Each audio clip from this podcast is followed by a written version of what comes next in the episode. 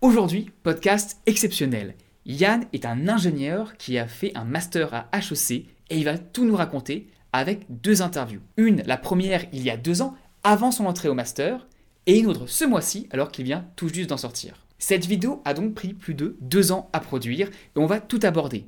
Pourquoi est-ce qu'il a fait un master à HEC plutôt qu'un MBA Combien ça coûte réellement? Comment s'est passé le processus de sélection? Et ensuite, comment est-ce que ça s'est réellement passé? Combien d'heures par semaine? Quel type de cours, quelle organisation Bref, deux discussions passionnantes, notamment si tu te poses par exemple des questions sur ton orientation, si tu hésites à faire un master ou un MBA dans le futur après une école d'ingénieur. Et ce qui est vraiment cool, c'est que Yann nous répond sans langue de bois. Donc je compte sur vous pour être le plus sympa, le plus bienveillant possible dans les commentaires. Et je vous souhaite une excellente écoute pour ce podcast de discussion d'ingénieur. On commence avec le parcours de Yann pour mieux comprendre ses intentions futures. Et vous trouverez en description et en chapitre les timestamps correspondant à chacune des questions qui est posée et aux deux interviews principales, celle d'il y a deux ans et celle faite il y a un mois. Tu es ingénieur en construction, tu es sorti d'école il y a 10 ans déjà, et maintenant tu es en... 11 ans, très bien, il y a 11 ans. Et tu envisages maintenant de faire un master en innovation et entrepreneuriat à HEC. Euh, donc merci d'être venu pour en parler. Ce que je peux te demander pour commencer, c'est quel est ton parcours en résumé et surtout Qu'est-ce qui t'a amené à vouloir faire euh, ce master en entrepreneuriat et innovation? Oui, euh, alors mon parcours, j'ai fait mes études d'ingénieur en France. Direct après la fin de mes études, je suis parti en Australie euh, en tant que VIE. Donc le VIE était en fait mon stage de fin d'études. À la base, j'étais ici pour un an. J'ai adoré le pays. mon entreprise m'a embauché, donc du coup, je suis resté.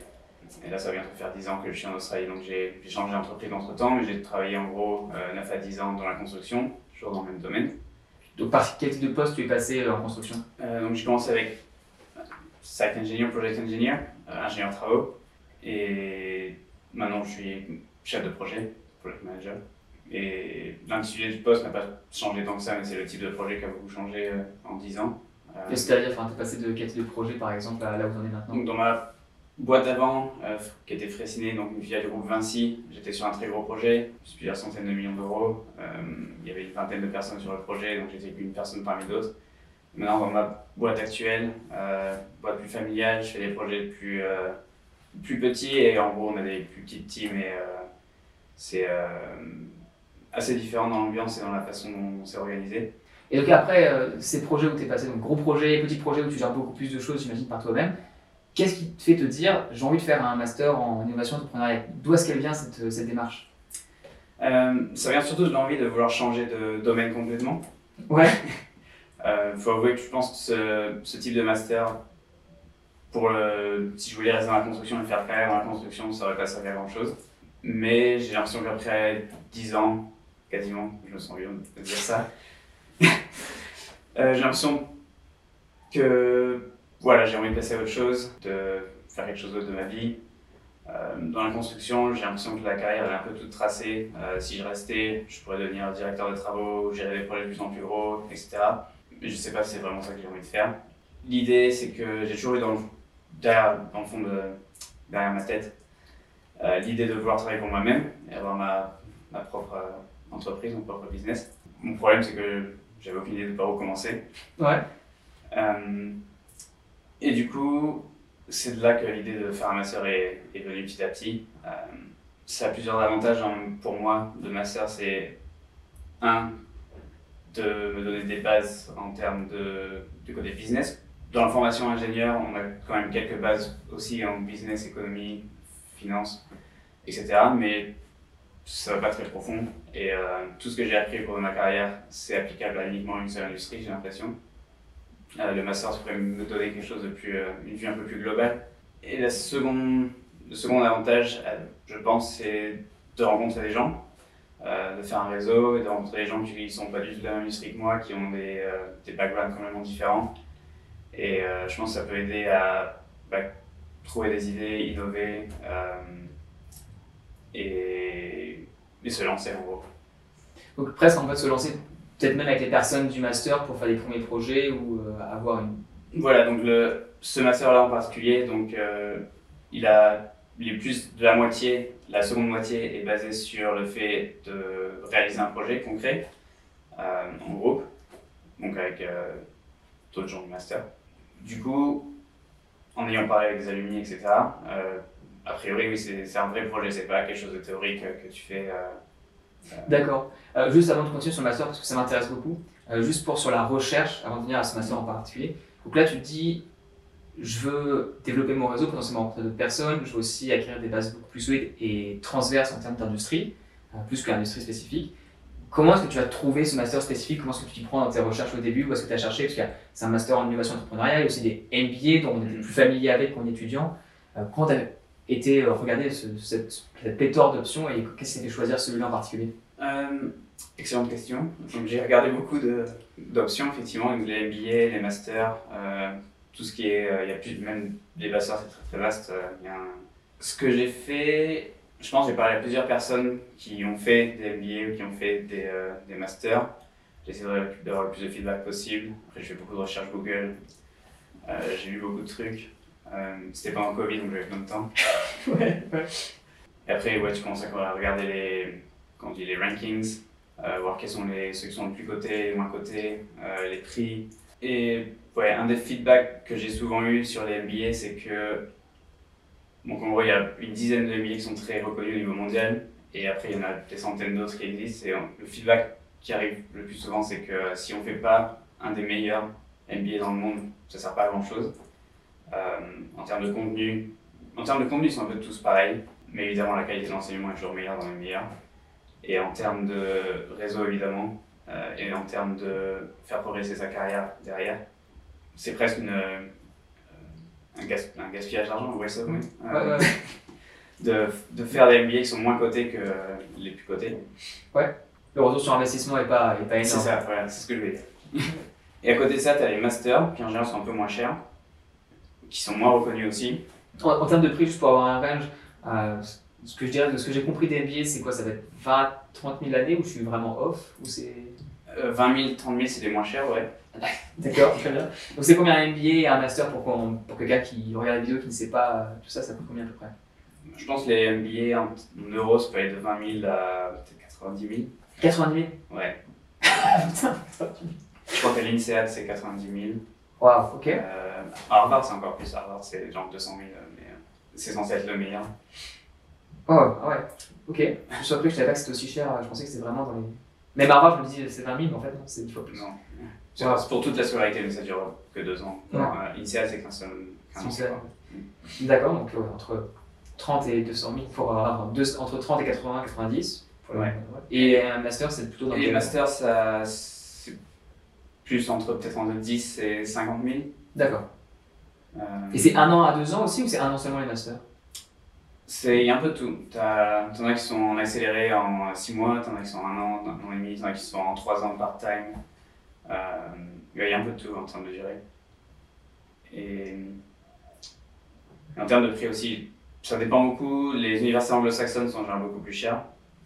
Euh, les universités européennes non anglaises sont en général un peu moins chères. T'avais regardé aussi du côté de l'Asie ou pas du tout? Non, je n'ai pas regardé l'Asie, je regardais ouais, tout ce qui était quasiment partout en Europe et euh, USA, Angleterre. Et donc après, tu, comment est-ce que tu as fait le choix Tu as, les 10 premières, donc j'imagine que c'est plutôt ça que tu regardais, ce que j'ai compris. Donc après, le choix entre MBA et Master. Donc le MBA, ils ont, toujours, ils ont tous une, euh, une composante entrepreneurship qui est un peu ce qui m'intéressait moi. Tout le côté business des MBA, c'est plus axé pour les gens qui, à mon avis, veulent euh, faire carrière dans les grands groupes et arriver à des signes en position, qui n'est pas forcément ce que moi je recherchais pour. Euh, c'était pas vraiment mon objectif. Et du coup, je me suis dit, est-ce que ça vaut vraiment le coup de payer beaucoup plus pour faire un MBA si la moitié du, euh, de l'intérêt du, du, MBA, c'est pas quelque chose qui m'intéresse, en gros. Si. Euh, gros, c'était mon raisonnement. Je vais, payer très très cher et ça va m'apporter beaucoup de réseaux, ça va m'apporter beaucoup de connaissances dans le but de, et beaucoup de reconnaissance surtout, dans le but de devenir un CEO d'un gros groupe ou d'un senior manager d'un gros groupe. Mais c'est pas vraiment ça que je veux faire, du coup, est-ce que ça vaut vraiment le coup? Après, tu as des gens qui font aussi des MBA et qui finissent entrepreneurs derrière, mais, euh, et le réseau aide aussi pour ça. Mais voilà, je me suis j'ai fait, fait une analyse de retour sur investissement, comme je disais, et je me suis dit que j'étais après, c'est du côté master. Et du coup, plus en prendre un qui focus sur le côté entrepreneur, euh, innovation, qui est vraiment ce que je recherche en gros.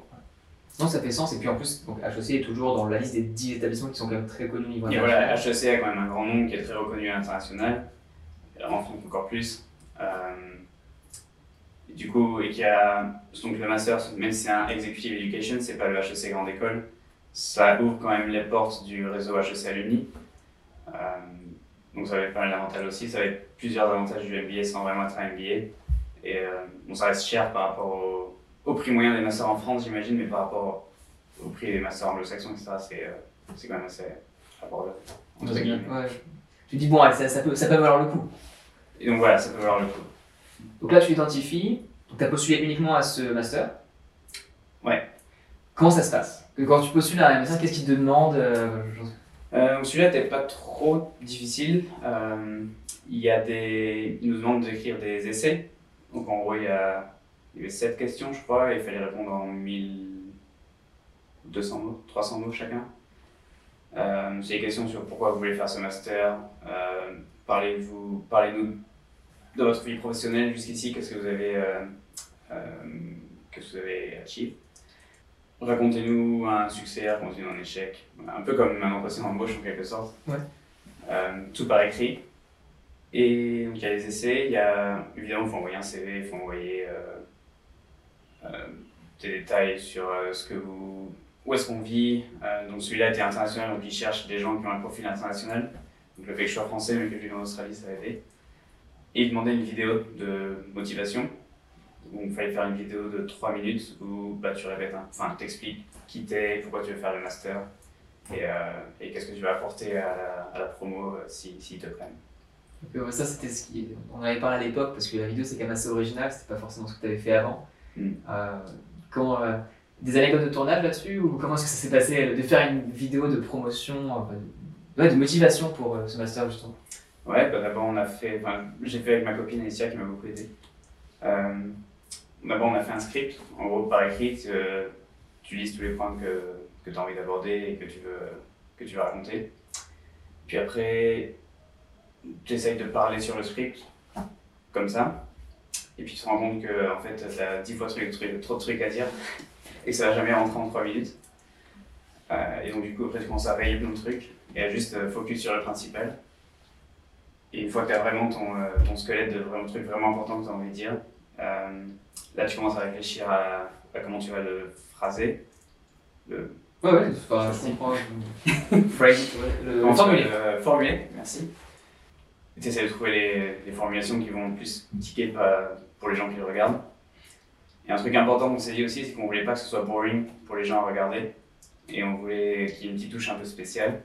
Du coup, on a fait plusieurs plans dans plusieurs endroits. Euh, moi, je voulais jouer la carte du, euh, de l'ingénieur, du coup, parce que c'est pas ma sœur où ils ont forcément beaucoup d'ingénieurs. Je voulais jouer la carte de l'ingénieur qui fait de la construction, etc. On a fait des plans euh, où j'avais mon, mon casque de chantier dans mon bureau de chantier, etc. Faudrait que tu me l'envoies pour que je puisse illustrer. Ouais, tu veux prendre un screenshot. Euh, donc voilà, et puis après le montage.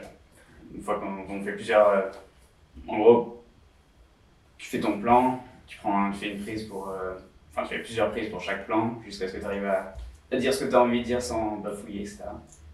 Puis après, tu fais un petit montage, tu mets tout ensemble. Donc, tu fais tout ensemble, t'envoies la vidéo de motivation, t'as les 7 questions qui ont été répondues en 300 mots chacune, t'as ton CV.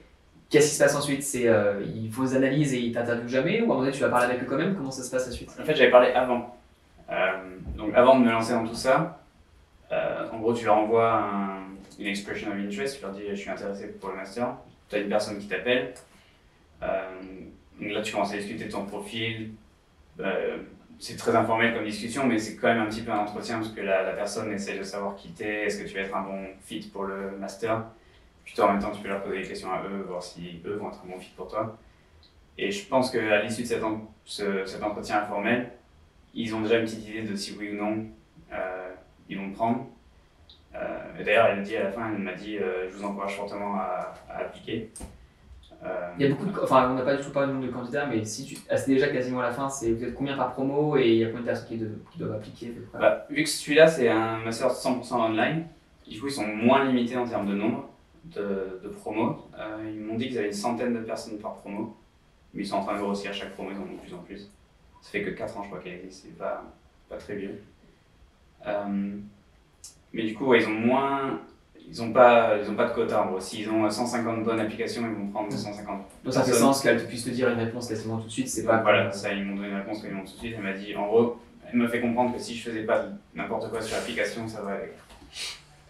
Euh, donc j'ai quand même fait l'application sérieusement après, mais, euh, mais c'est pour ça aussi que je me suis pas embêté à faire, à en faire d'autres à côté. Parce que ça prend quand même beaucoup de temps euh, d'écrire tous les essais. Ils sont tous un peu pareils, ils ont tous des essais. Parce qu'il y en a beaucoup qui demandent des vidéos aussi. Euh, il y en a qui demandent plus ou moins de, de détails dans les essais, etc. Je sais que pour les grands, les gros MBA comme INSEAD et tout, c'est beaucoup plus. euh, euh, encore beaucoup plus lourd en termes d'essais, c'est beaucoup plus long, il faut raconter beaucoup plus de choses sur sa personnalité, etc.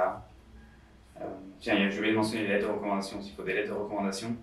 Deux, trois, j'imagine. Euh, deux, ils en ont demandé. Euh, donc de, de ton employeur ou de ancien employeur en général. Et si tu sors juste de l'école, euh, un professeur, ça marche aussi. Mais, euh, mais c'est quand même des masters qui sont faits pour les gens qui ont à peu près 5, 5 à 10 ans d'expérience professionnelle. Donc c'est assez rare que les gens n'aient pas un employeur à... Mais bon, dans ce- donc voilà, certains MBA, les lettres de recommandation aussi, ça doit, être des trucs très très longs. Dans mon cas, c'était assez simple, il y avait trois petites questions et ils devaient juste écrire peut-être 150 mots dessus. Euh, c'était pas trop, euh, trop embêtant pour mon employeur. Il a réussi à faire ça assez rapidement, donc ça allait. C'est sûr qu'on demande à l'employeur de faire une lettre de deux pages, c'est un peu toujours plus relou. C'est ça, ouais. Surtout si tu lui dis, bah écoute, euh, tu fais moi une lettre de deux pages et après je vais partir pendant un an et tu pourras pas. je travaillerai plus pour toi. Surtout si c'est C'est un toujours un peu entrepreneuriat et que tu veux derrière, euh, pourquoi tu fais ça pour faire une entreprise? C'est ça. Donc là, tu fais tout ce processus, tu envoies, tu as une réponse positive en quelques semaines, Quelques semaines, oui, c'était 3-4 semaines peut-être. Très, rap- très rapide dans l'ordre de rapide. choses. Euh, maintenant, on arrive à l'étape où tu vas commencer dans combien de temps maintenant tu vas commencer dans- un mois, Ah oui, c'est vrai. mi-juin. ouais. On a bien, on a bien timé, je pensais que c'était bien plus longtemps. Parce qu'on est deux ans après la première vidéo. Donc, qu'est-ce que tu en penses maintenant, en 2023, du Master Innovation et Entrepreneuriat que tu as fait à HEC Oui, effectivement. Donc j'ai fini il y a six mois. Donc le master durait un an et demi en tout. Euh, C'était globalement une bonne expérience. Euh, j'ai l'impression d'avoir appris ce que j'avais besoin d'apprendre. Enfin, c'est pourquoi je m'étais inscrit au master. J'ai un peu l'impression de faire, enfin j'ai l'impression de faire partie du réseau alumni maintenant euh, de HEC, donc euh, ce qui n'est pas rien. C'était un peu mes deux de mes objectifs principaux. Le troisième étant, euh, si je me rappelle bien, quand je suis rentré dans le master, un de mes objectifs principaux, c'était de trouver une idée de start-up à lancer et trouver une team avec qui la lancer. Et bon, ça, par contre, ça n'a pas débouché. Mais globalement, sur les autres objectifs qui étaient d'apprendre les bases de l'entrepreneuriat euh, et de rencontrer des gens intéressants, là, c'est euh, 100% euh, atteint. 100% aussi, donc content euh, overall. Donc, euh, dans l'ensemble, content. Ok, bah, on va aller en profondeur dans, dans ça. Je vais te montrer quelques extraits de ce que tu nous avais dit il y, a, il y a deux ans. Donc si on revient sur comment ça s'est passé, on a fait le premier podcast au moment où tu allais entrer dans la formation, donc à peu près un, un mois avant, Un mois avant, oui, je commençais début juin Ouais. Et après, 2021. 2021. Combien de temps ça a duré? Combien ça se structure? Qu'il y avait des trimestres, des semestres? Comment est-ce que temporellement ça s'est structuré? Ouais, ça s'est structuré en. Il y avait deux phases euh, qui faisaient à peu près moitié-moitié. Et donc la première phase, c'était seulement des cours théoriques. Et la deuxième phase, c'était une phase projet où euh, on- le nombre de cours théoriques était divisé par deux et l'autre moitié du temps, on, se- on était censé se, focus- se focaliser sur le projet. Les cours théoriques étant euh, tout 100% en ligne. Donc les cours théoriques étaient euh, préenregistrés par les professeurs de HEC. La plupart sont des cours qui sont aussi donnés en live à HEC par les mêmes professeurs. Et chaque cours durait à peu près 4 semaines. Donc en gros, il y avait 4 modules, avec des, un peu comme des cours d'université où il y a des devoirs à rendre toutes les semaines, et on est noté, et, euh, avec des examens à la fin. Et donc pendant la première phase, on a eu une dizaine de cours. On avait deux à la fois en général, quasiment tout le temps. ça fait, et ça fait combien d'heures par semaine de travail à peu près ça euh Ça faisait à peu près 20 heures de travail par semaine en moyenne. Après, c'était assez variable. Il y avait des semaines faciles où ça allait, il y avait des semaines très lourdes où il y avait beaucoup plus. Euh, mais en moyenne, je dirais euh, à peu près 20 heures. Et donc toi, tu l'as fait en parallèle de ton travail? Non, j'avais quitté mon taf à l'époque. Du coup, euh, Au tout début aussi? Ouais. Ok. Ouais. j'ai un peu coordonné le moment où j'ai arrêté de travailler avec le moment où j'ai commencé le master. Euh, donc pour moi, ça allait, donc j'ai réussi. euh, C'était pas du tout un problème euh, de, de caler 20 heures par semaine pour faire ça. Mais par contre, il y a pas mal de gens dans la promo qui travaillaient en parallèle. Il y en a même qui étaient jeunes parents ou pères, de, pères mères de famille. Eux, ils galéraient un peu plus. D'accord. Ah ouais. Et c'était toutes les, les cours les uns après les autres, deux par deux par deux par deux euh, Ou est-ce qu'il y avait un peu des trous au milieu qui permettaient de récupérer pour quelqu'un qui était justement parent, qui avait peut-être Oui. deux semaines pour... euh, Il y avait un trou en août, je me rappelle, parce que je pense que comme partout en France, HEC, tout le monde ferme en août, il n'y a pas de support, il n'y a plus rien en août, du coup, il n'y a pas de cours en août. Euh, après, il y avait une pause à Noël aussi, et c'est à peu près tout. D'accord. Et cours en, sur le campus d'HEC Paris, mais en anglais. Et tout était en ligne. Enfin, les cours étaient donnés à HEC Paris, ils étaient- et ensuite vous y avez accès en ligne, c'est ça ou... Euh, c'était un cours enregistré en fait. C'était Déjà pas un- enregistré, ouais, mais c'est un, un professeur qui parlait à une caméra, quoi. C'est pas. D'accord, c'était pas en amphi. C'était pas en amphi, non. D'accord, ok. Ah, parce que comme tu as dit que c'était fermé, je pensais que c'était des cours qui étaient faits en, en live, mais en fait, non, c'était Ouais, non, pré-enregistré. mais en gros, ouais, c'est un peu la même structure des cours qui sont donnés en live euh, aux, aux étudiants en live euh, sur le campus de Paris. Mais, mais là, oui, ça a quand même été conçu pour être en ligne et ça a été délivré en ligne face à une caméra. quoi. Tu nous avais dit quelque chose la dernière fois sur les cours, sur ce à quoi tu t'attendais.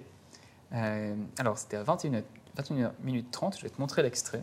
Euh, J'ai jamais fait de formation 100% online. Donc moi, je suis habitué à aller en amphi et écouter le prof et après faire des exercices et faire des travaux de groupe euh, en groupe dans une même pièce. Euh, mais là, ouais, surtout avec Covid, je sais même pas si on pouvoir rencontrer physiquement les gens du tout. Donc ça va être intéressant. Je sais pas à quel point il y aura une vie de promo ou pas. J'ai quand même contacté quelques alumni qui ont fait le, le programme il y a quelques années. Ils m'ont tous dit que c'était quand même très sympa, que effectivement c'était pas comme euh, à l'université où on est tous ensemble sur un campus, mais quand même ils arrivaient à, à créer des liens avec les gens. Alors, là, on voit qu'il y a un peu d'appréhension quand même sur euh, les, les cours en ligne et, les rapports avec les personnes. Euh, Qu'est-ce que tu en as pensé au final de, cette, de la structuration qu'il y avait? Est-ce que la vie, la vie euh, de master ou enfin, avec les autres étudiants, comment c'était? Euh, au final, ça se faisait, bien. Après, c'était pas, pas du tout la même expérience que j'avais eue en tant qu'étudiant euh, quand j'avais 20 ans euh, sur le campus, où il y avait des soirées, où il y avait des, de l'animation en live. Mais là, il y avait quand même pas mal de communication entre les gens, surtout pendant la première phase, donc avant qu'on commence le projet, parce que tout le monde était un peu en mode networking, tout le monde essayait de rencontrer tout le monde. Euh, j'ai fait beaucoup de catch-up euh, sur Zoom. Il n'y a quasiment pas eu de rencontre en personne par contre. J'ai juste profité des moments où j'étais sur Paris parce qu'il y a pas mal de gens quand même, enfin pas mal, quelques-uns qui étaient sur Paris aussi. Donc chaque fois que j'étais sur Paris, j'en profitais pour en rencontrer face à face. Mais c'est une grosse minorité de la promo, le- tous les- autres étant un peu éparpillés partout dans le monde. Les autres, je les ai jamais vus en vrai. Je les verrai en vrai pour la première fois la graduation euh, dans, dans, dans un mois. Ah, c'est ouf. Et comment ça, se- ça se traduit Tu arrives dans un cours, donc il y a un professeur, il y a des vidéos en ligne, mais vous allez les regarder à des créneaux spécifiques. Comment vous faites pour avoir ces interactions justement par Zoom si vous êtes partout dans le monde avec les décalages de fuseaux horaires? Alors non, il n'y a pas de créneau spécifique, c'est chacun euh, les regarde quand il veut. En revanche, il y a une deadline toutes les semaines. À la fin de la semaine, tu devais rendre un quiz et tu devais rendre en général un, essai ou un, assignment.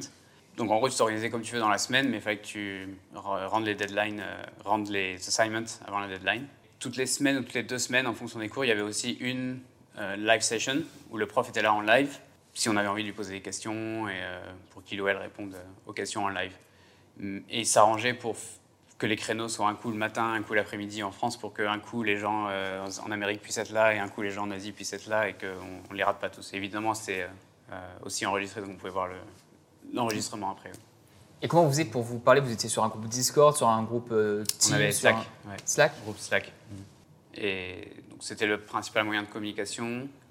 On avait aussi un email, mais on ne l'utilisait pas trop. Surtout Slack, ouais. Et c'était combien de personnes au total? Il y avait 100 personnes dans la promo. Oh, C'est cool. C'est une belle promo, euh, ça permet de faire des groupes derrière. C'est pas mal de monde. Mm. Le, après la vie étudiante, on avait parlé de- d'un sujet particulier, c'est ah oui, le type de cours et de projet. Euh, quelles étaient les, les thématiques qui ont été abordées Donc, tu m'as dit qu'il y avait 10 cours principaux sur la première partie. Oui. Euh, Est-ce qu'il y avait des, il y avait des essais à faire? Ça, ça ressemble à quoi, grosso modo? C'est Quelles étaient les thématiques principales et le type d'essai que tu avais à faire? Alors, les cours étaient assez bien structurés. Ça suivait un peu le, le parcours d'un entrepreneur qui crée une entreprise. Donc, ça, au début, il y avait tous les cours euh, qui parlaient de euh, trouver une idée, développer un, euh, trouver un besoin, développer un produit. Euh, donc au début, c'était plein de cours sur euh, créativité, sur design thinking. Euh, et après, c'était plus développement de produits. Et plus on avançait, plus c'était plus dans l'opérationnel et dans, le, dans la scalability, dans le financement, etc. On a eu des cours sur. je vais le faire en anglais. Vas-y, vas-y, tous en anglais. organis- organizational design. Euh, on a eu des cours de stratégie marketing, des cours de euh, operations, scaling up operations. Puis sur la fin, on avait tout ce qui était private equity, venture capital, ce genre de choses. quoi. Donc très business focus et très euh, appliqué à, au parcours d'un entrepreneur, euh, de trouver son idée, à la développer, à la valider, à scale up et à revendre son, son entreprise derrière. quoi. Donc le, tout le life cycle d'un entrepreneur. C'est et par rapport au projet, justement, vu que c'était innovation et entrepreneuriat, Mm. euh, je vais te faire écouter ensuite ce que tu as dit à ce moment-là du projet justement que vous alliez porter sur la deuxième partie du training. Mais est-ce que les gens qui venaient parmi les 100 personnes, combien il y avait déjà une idée très fixe de ce qu'ils voulaient faire et combien étaient plus comme toi en se disant j'ai des compétences à apporter, j'aimerais me lancer, mais j'ai pas encore de projet défini. Ça, ça- ça ressemble à quoi à peu près? La plupart des gens étaient comme moi. Tout le monde était assez ouvert. Personne n'avait vraiment une idée bien arrêtée de ce qu'il voulait faire exactement. Je pense que c'est aussi la raison pour laquelle ils faisaient le programme. Il y a même des gens qui comptaient pas spécialement euh, lancer une entreprise, qui faisaient ça euh, parce qu'ils avaient des rôles en R&D ou en innovation euh, dans leur entreprise. Et ça les aidait aussi à développer de nouvelles idées en, en interne dans leur entreprise, sans avoir forcément l'intention de, de, créer une boîte à créer la- leur, leur propre boîte derrière. Ouais, puis il y il avait aussi des gens qui étaient là juste pour apprendre des choses. Le- les gens qui adorent étudier et apprendre des nouvelles choses et qui sont intéressés par tout. quoi. Ok, bon, bah, c'est pas mal. C'est un peu les profils. Mm.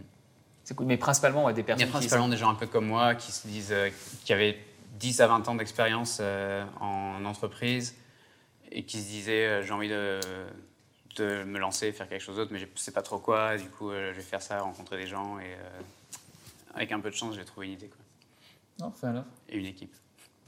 ce que vous allez avoir fait pendant la deuxième partie. Mm. Mais avant ça, on va te faire écouter euh, le- ce que tu pensais du projet, justement, ce à quoi tu t'attendais. Alors, donc 2508, laisse-moi te trouver ça. Hop, hop. Mon principal problème, c'est que j'ai pas de projet précis, parce que si on avait un, je pense que je serais carrément allé dedans euh, à fond. Et je me dis que l'avantage d'être dans un groupe de 100 personnes qui vont chacun vont avoir des idées, etc., peut-être qu'on va pouvoir, à force de parler, de- d'échanger, on va pouvoir trouver une idée et euh, trouver des gens qui ont les mêmes centres d'intérêt, qui ont les mêmes, euh, les mêmes attentes et qui euh, et, euh, et former un groupe et voilà.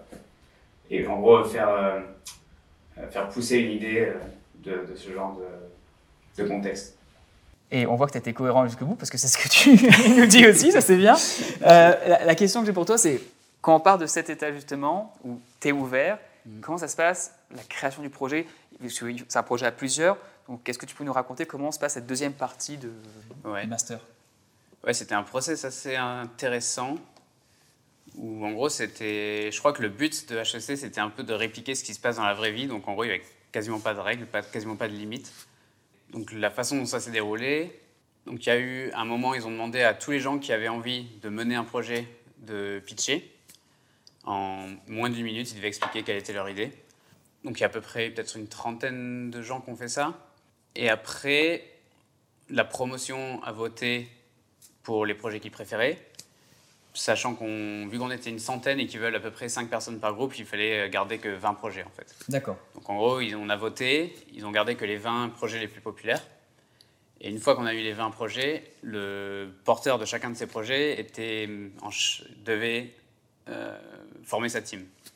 Et donc c'était un peu euh, au shotgun où, euh, en gros les, les gens qui n'avaient pas de projet contactaient les, les projets, les meneurs de projets qui les intéressaient pour euh, se mettre sur leur team. Les meneurs de projets essayaient de, de faire une, une, euh, une team avec des profils un peu euh, euh, complémentaires dans le but d'avoir la meilleure team possible. Quoi. Donc un peu comme dans la vraie vie quand tu as une idée et tu essaies de trouver tes, tes co-founders, et, euh, etc. Quoi. Tu vas aux événements justement de, ouais, de, De networking. de networking, euh, et de- d'entrepreneurship et tu dis bah, j'ai une idée et là y a potentiellement tu vas rencontrer des personnes qui peuvent ou non t'apporter de la valeur. Ouais, c'est ça, et tu te rendais compte que les, tu sentais les gens comprenaient assez vite qui était bon dans la promo, qui était un peu moins bon, et tu sentais que les bons étaient assez vite shotgun. Et, euh, euh, et pareil pour les bons projets, les bons projets étaient assez vite pleins, et ceux qui étaient un peu moyens, euh, ça, mettait un peu plus de temps à se remplir.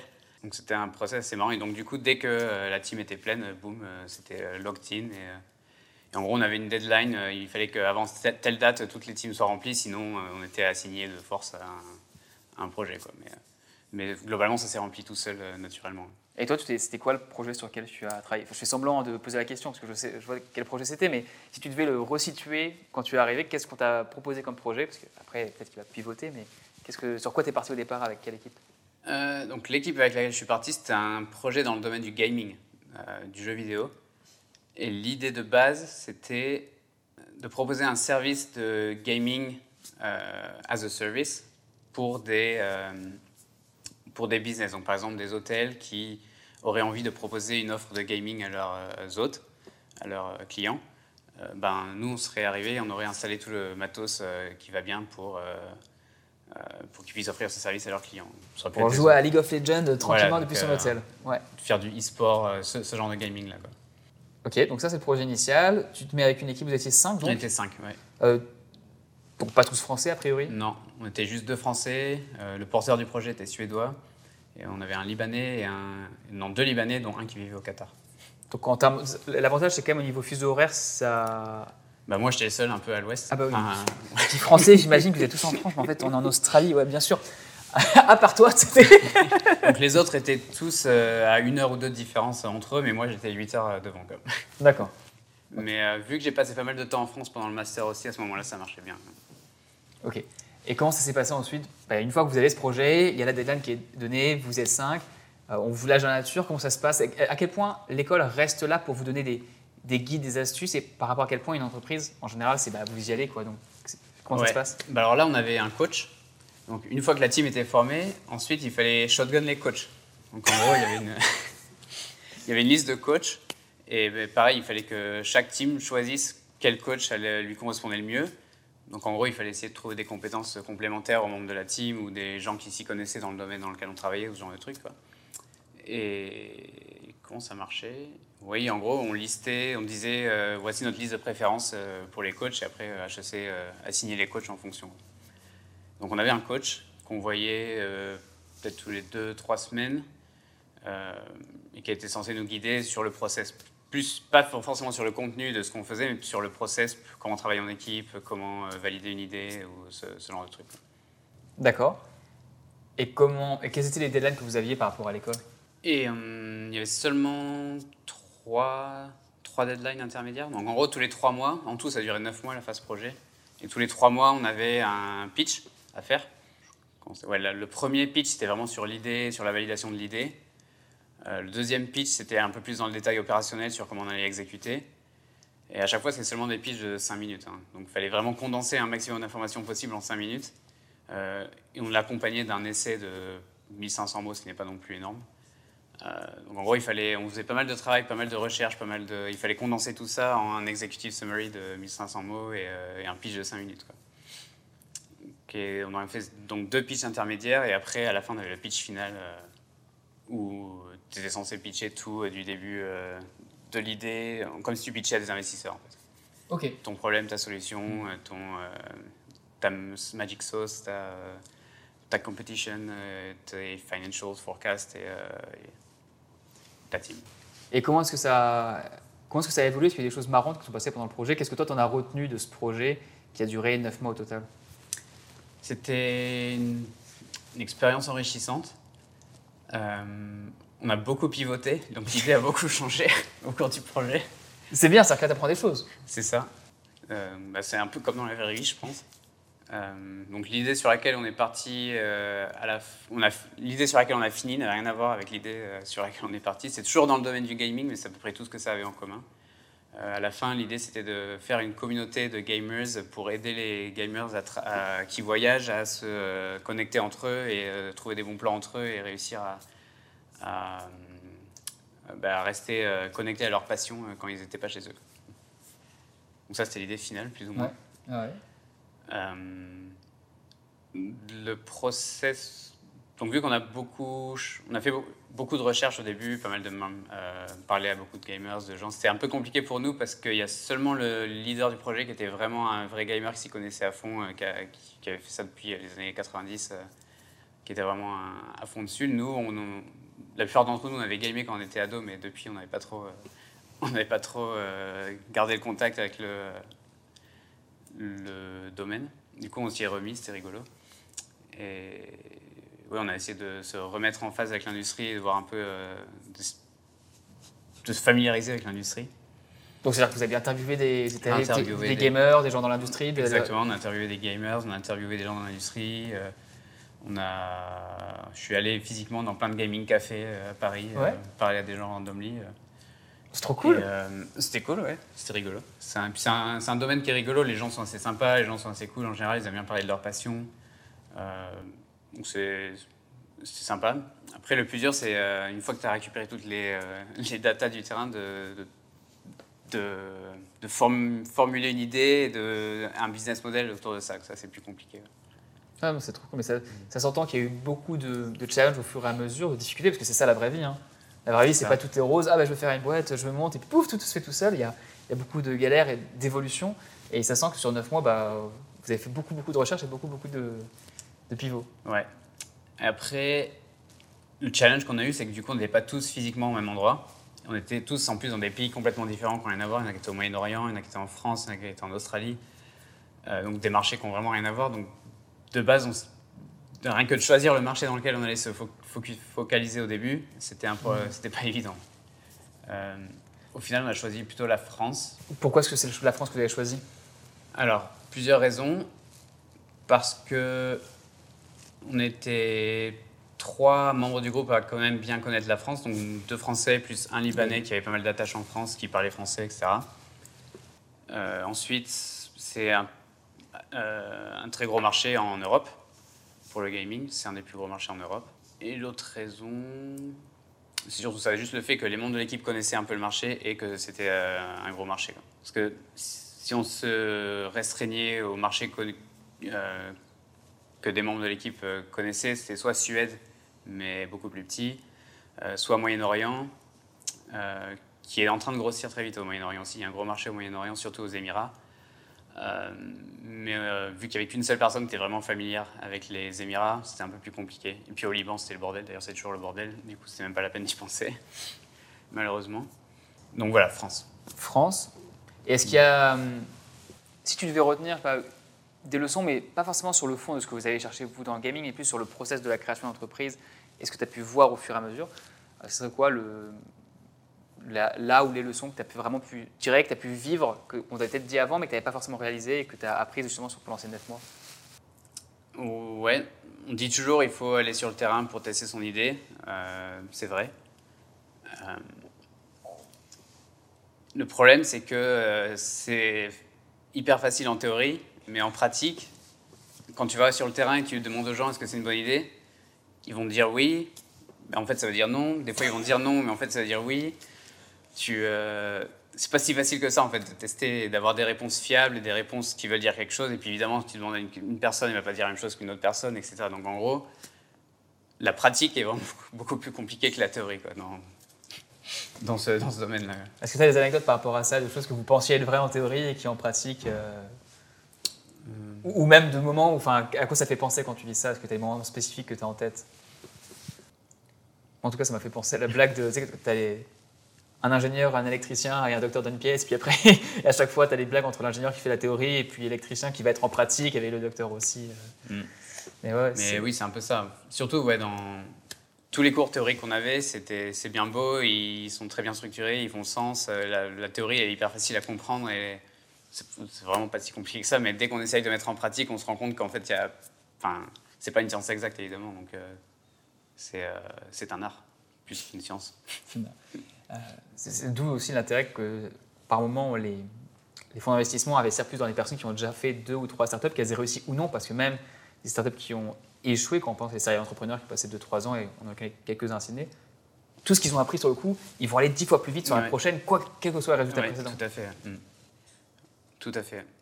C'est pour ça que ouais, l'expérience terrain, c'est, euh, ça compte beaucoup. Et après,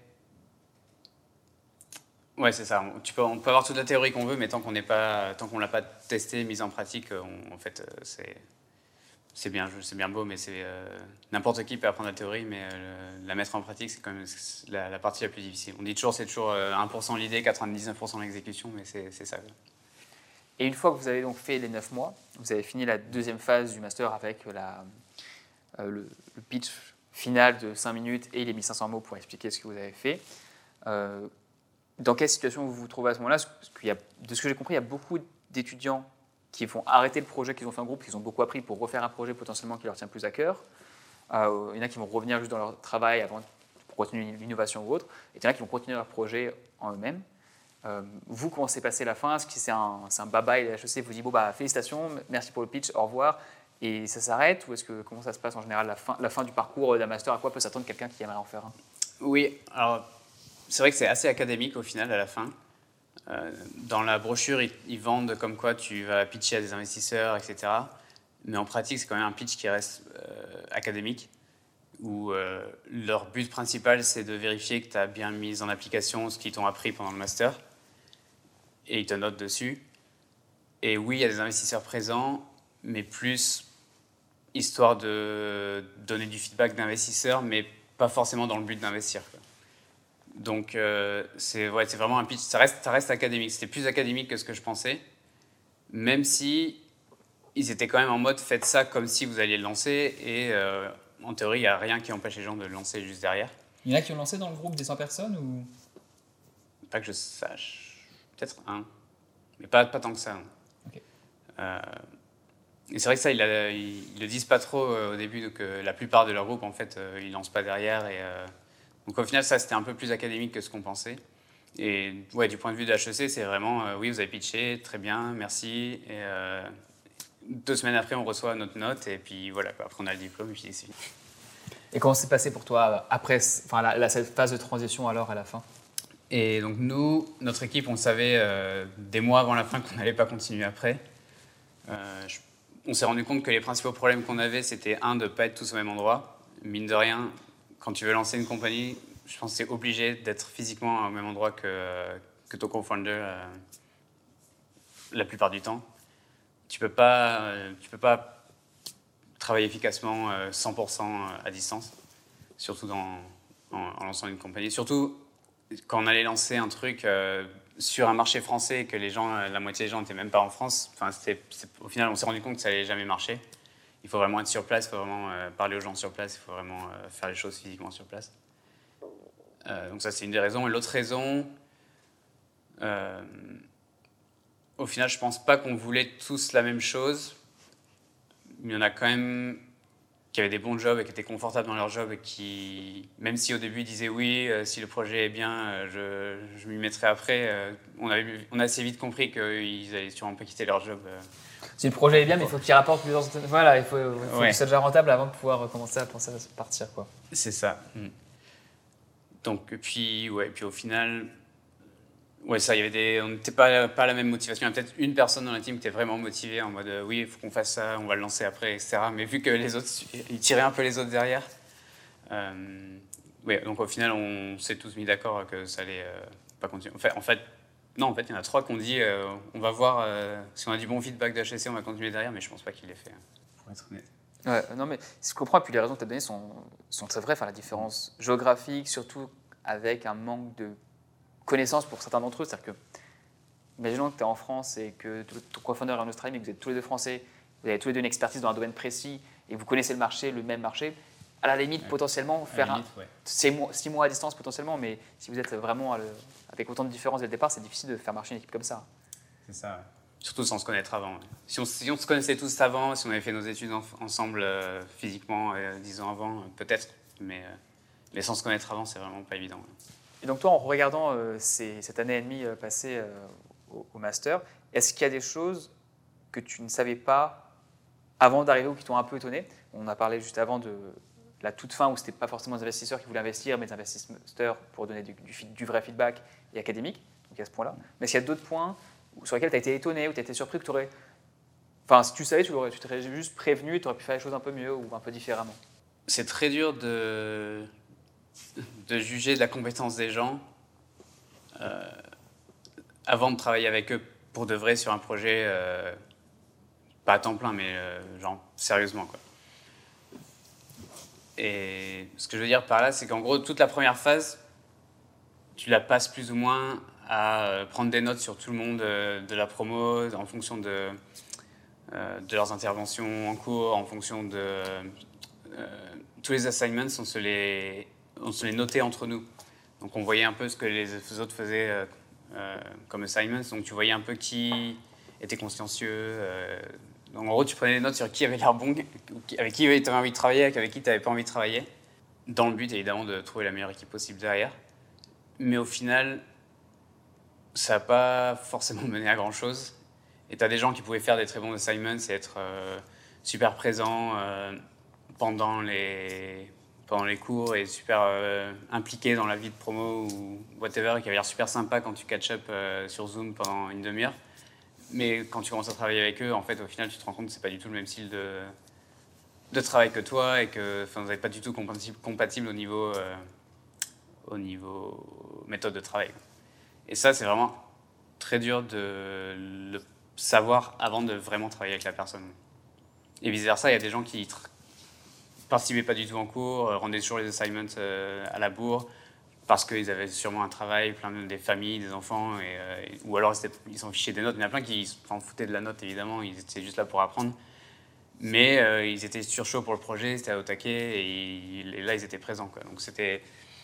Au final, au final, j'ai trouvé que c'était un peu. euh, beaucoup de part de chance dans, la formation de l'équipe, malgré le process de.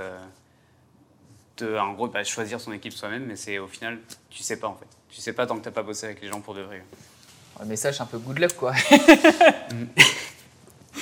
Ah, Mais comment, si tu avais su avant, et c'est qu'est-ce que j'aurais fait différemment si j'avais su ça avant, c'est pas évident non plus. Peut-être savoir poser les bonnes questions au début, euh, au moment de la formation des équipes. Mais même ça, tout le monde dit qu'il- ouais, au début, tout le monde dit je suis super motivé. euh, c'est pas facile de dire entre les lignes, quoi. C'est euh, c'est pas évident. L'avantage, c'est que si tu penses être dans une bonne équipe, bon, bah, tu vas te rendre compte au pire si c'est pas le cas. Ensuite, c'est trop tard. Et si tu penses que tu es dans une mauvaise, tu peux être, ça peut être plein de bonnes surprises parce que ça se trouve, les gens sont vraiment motivés pour le projet alors que potentiellement, académiquement, bah, c'était pas forcément ce qu'il fallait. Ils avaient peut-être un gamin qui, qui dort mal à la nuit, donc c'est pour ça qu'ils arrivent fatigués euh, lors de l'assignment. Ils sont pas en train de participer parce qu'il faut aider euh, à la maison. Et, et donc ça peut, ça se trouve être euh, plein de bonnes surprises. Donc, euh, à la limite, je dirais, pour voir le verre à moitié plein, euh, quelle que soit l'équipe dans laquelle vous êtes, euh, ça peut le faire. Euh, oui, carrément, exactement. Et ça, c'est sûr.